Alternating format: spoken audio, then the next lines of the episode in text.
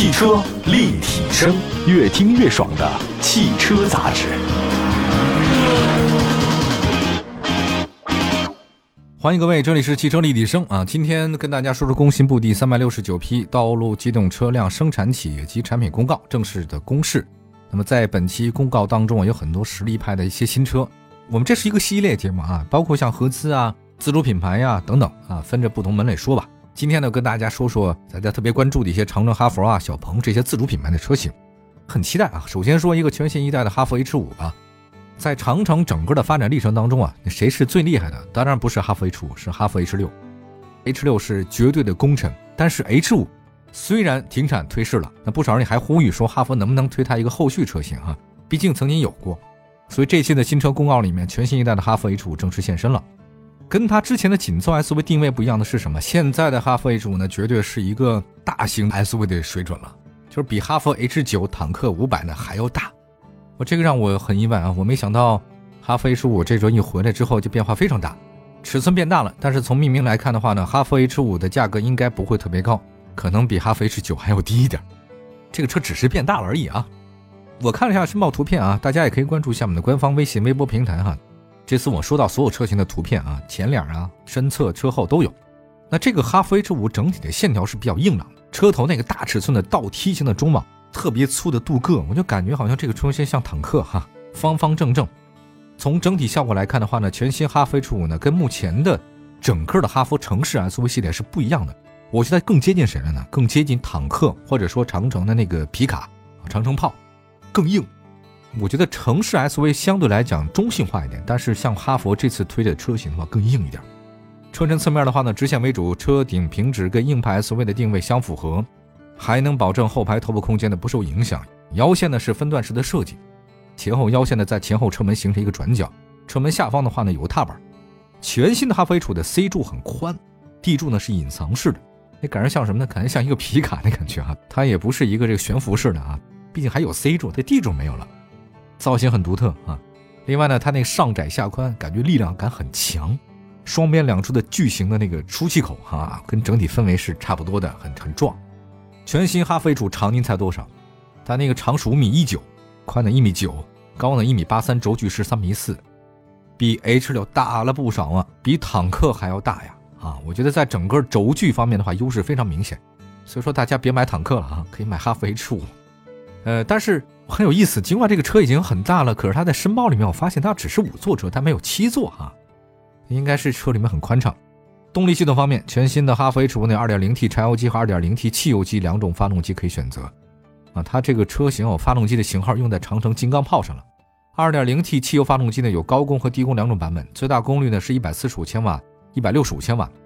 传动系统方面的话呢，全新哈弗 H 五呢是有望提供六速手动车型、自动挡车型或者匹配八速自动变速箱。那么在底盘结构方面的话呢，全新哈弗 H 五呢应该会采用前双叉臂独立悬架，后整体桥非独立悬架。结构与坦克五百和长城炮乘用版等车型相同。另外，在四驱系统方面，全新的哈弗 H 五或者采用分时四驱的系统。再来看价格啊，这个哈弗 H 五啊，真的是跟以前不一样了啊！早飞昔日城下阿蒙，就这个车尺寸特别大，但是应该不会贵。比较一下吧，哈弗 H 九多少呢？二十一万四千八。那这个车呢，应该多少呢？这长城炮是十二万六千八嘛？那这个车介于长城炮和哈弗 H 九之间。我觉得应该是在十五六万，十七也就这数了吧。再高，我觉得应该大家就会买哈弗 H 九了，对不对？可能这车是真大，但是配置上呢，应该不如 H 九啊，这是我一个猜测啊。我们接下来再说一个奇瑞艾瑞泽八 GT，奇瑞艾瑞泽八呢，应该算是奇瑞的高端车型。现在呢，它用的是一点六 T 发动机加七速湿式双离合。本期申报里面的话呢，有了一些新增的，叫做艾瑞泽八 GT。这个 GT 车型在世界汽车运动史上是很著名的，大家可以自己去查一下啊，我再不再解释了。这次呢，这个 T 呢，我认为应该是艾瑞泽八的运动版。那从申报图片来看呢，艾瑞泽八的 GT 风格更加运动啊，有全新的进气格栅，大灯也是很漂亮的。车尾呢方面，贯穿式的尾灯，双边四出，我觉得这有点夸张了，没必要。谁不知道你用不着双边四出，他非得搞一个，哎呀，这个算是败笔吧？我觉得设计有点用力过猛了啊。车身尺寸方面的艾瑞泽八 GT 呢，长四米七八，宽一米八四，高呢一米四六，轴距是两米七九。那么在动力方面，搭载二点零 T 发动机啊，即便是 2.0T 的发动机，你有必要搞四出吗？售价十万八千九到十三万两千九，嗯，所以它的这个顶配版车型应该是十四万五左右。还有一个风神，简单说一下，最近一段时间呢，因为大幅度的降价促销，东风集团那真的太火了，所有车圈都说咱们到湖北抢车呀。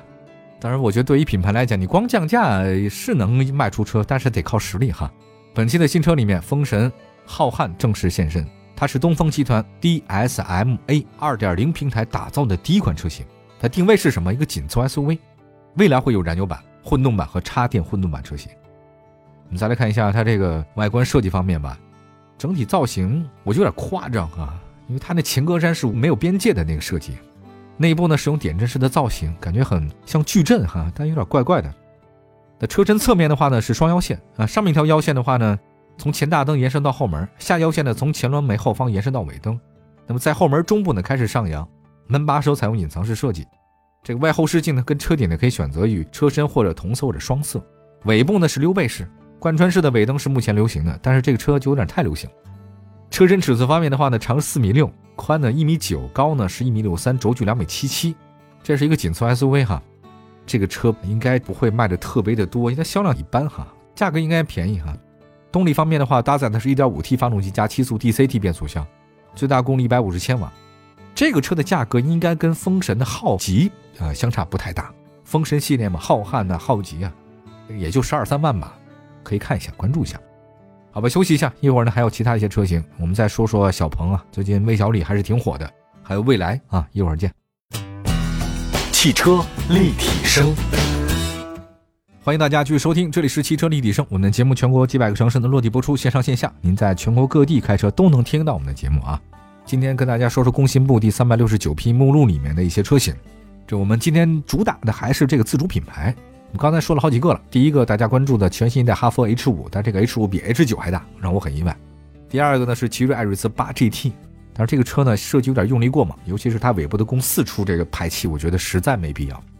还有风神浩瀚啊，最近东风集团很拉风头嘛，大家都去湖北抢车，但这个浩瀚这个车呢实在是有点太过于前卫了啊。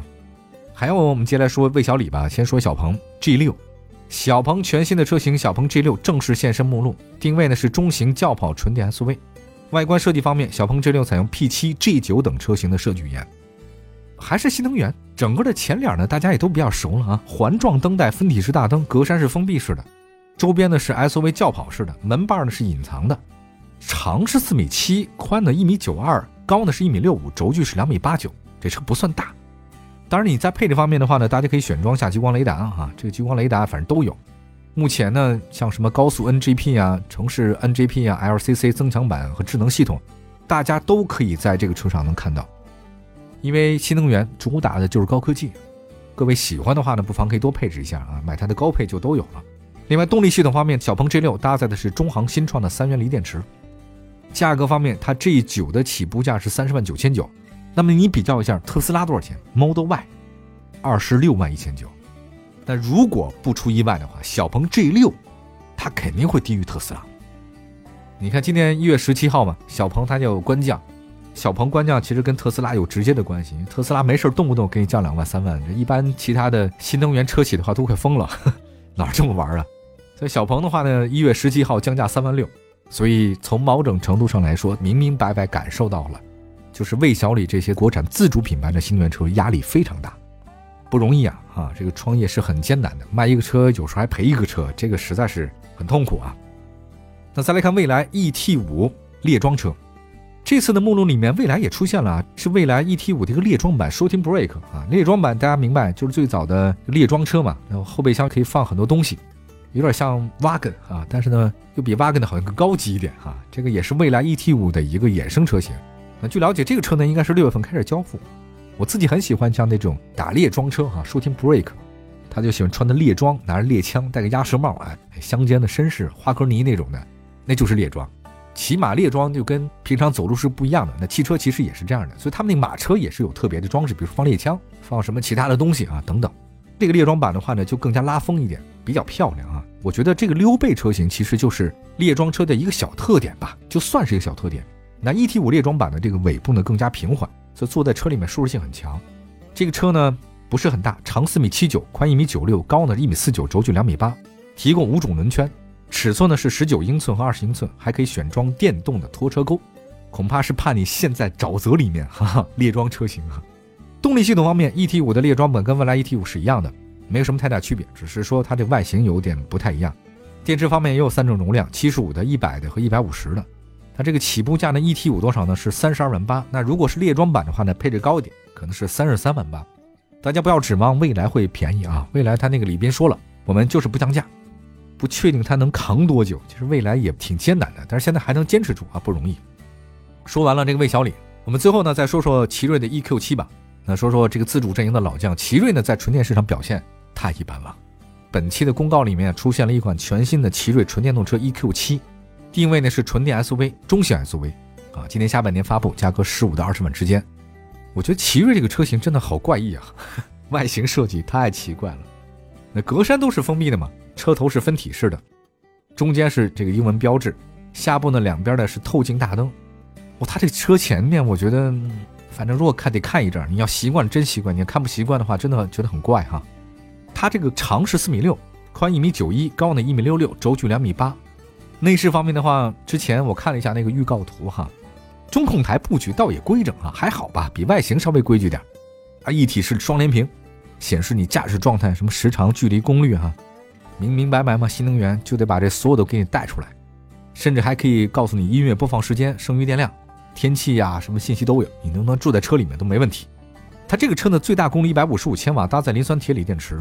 单体生产企业呢是广西宁福新能源公司，总生产企业呢是芜湖骐达动力，最高时速每小时一百八十公里。那这个车型，我觉得大家可以理解什么呢？奇瑞 EQ7 就是奇瑞大蚂蚁的改款车。他曾经也想用动物系列，就看那个长城嘛，道哥呀、好猫啊、白猫啊、芭蕾猫啊，奇瑞呢也搞了一个大蚂蚁，包括那个。比亚迪海豚是吧？都有这个小动物，很可爱的。但是它名字叫大蚂蚁，奇瑞我就就很难理解。难道是漫威的英雄又来了啊？蚁人啊！但是大蚂蚁这个上市以后，果不其然，它卖的就不好。二零二二年一共只卖了三百多辆。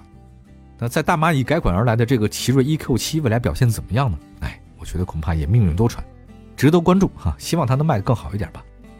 感谢大家收听今天的汽车立体声，祝福大家呢用车生活愉快。关注一下我们的官方微信、微博平台啊，今天提到的所有车型图片信息在公号里都能找到。